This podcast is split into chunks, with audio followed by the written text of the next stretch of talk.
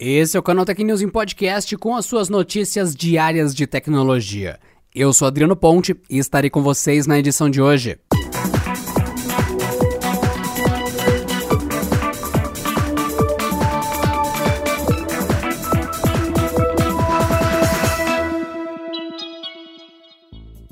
A Realme planejava iniciar as vendas de seus produtos oficialmente no Brasil ainda em 2020, mas precisou adiar para janeiro de 2021.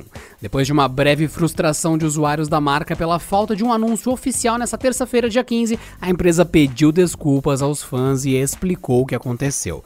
Segundo a companhia, o atraso se deve a problemas de logística causados pela pandemia e a Realme afirma ter uma alta demanda de seus produtos no Brasil, o que gerou um grande volume de produtos e dificultou o transporte de tantos celulares e acessórios a tempo.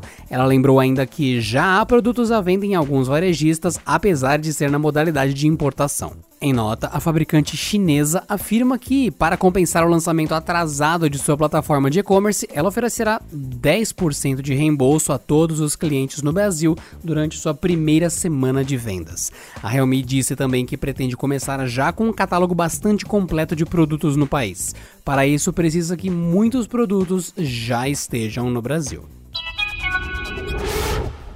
Alguns usuários do aplicativo da Netflix no sistema Android relatam que a plataforma de streaming começou a liberar um recurso para desligar o vídeo. A opção que praticamente transforma os conteúdos do serviço em podcasts foi revelada pelo site Android Police e está sendo ativada gradualmente aos usuários. O recurso para reprodução apenas de áudio já tinha sido revelado em outubro, quando referências ao modo foram encontradas pelo site XDA Developers. Agora, nas capturas de tela publicadas pelo Android Police, o modo de tela cheia do aplicativo inclui um novo botão, Video Off, que deixa a tela preta, mas mantém os controles de reprodução, incluindo a função transmissão barra Chromecast e ajuste do brilho. Apesar de não parecer muito útil, o modo de áudio combina com alguns formatos, como talk shows e stand-up comedy. Além disso, permite uma economia de dados tanto nos servidores da Netflix quanto na franquia de dados de usuários em redes celulares. O Android Police encontrou ainda uma nova opção Audio Only dentro das configurações de reprodução de vídeo e áudio. O controle permite deixar o modo sempre disponível, sempre desligado ou liberado apenas quando o dispositivo está conectado a fones de ouvido ou alto alto-falantes externos. O Facebook atualizou seu modelo de alerta sobre notícias falsas relacionadas à Covid-19 na rede social. Agora a empresa não somente vai retirar um conteúdo falso do ar, bem como explicar para usuários motivos que levaram à exclusão da publicação. Segundo a empresa, as notificações passaram a ser mais específicas e explicativas. Quando o usuário interagir com uma publicação falsa sobre o assunto, receberá uma notificação depois que a publicação for retirada da plataforma. Ao clicar nesse aviso agora, a rede social apresenta quando e onde a pessoa interagiu com o conteúdo. Abaixo ainda explica os motivos que levaram à retirada da publicação da rede social. Segundo a empresa, a plataforma funciona em 50 línguas, incluindo português do Brasil, em um trabalho conjunto com mais de 60 agências de verificação de fatos em todo o mundo. Depois do Vine, o Twitter decretou a morte de mais uma plataforma de vídeos, dessa vez o Periscope. A rede social anunciou que a queda de usuários e o custo de manutenção do aplicativo tornaram seu desenvolvimento insustentável. Com isso, o serviço será removido das lojas de apps em março de 2021. A última atualização do app já desativou a opção de criar novas contas de usuário.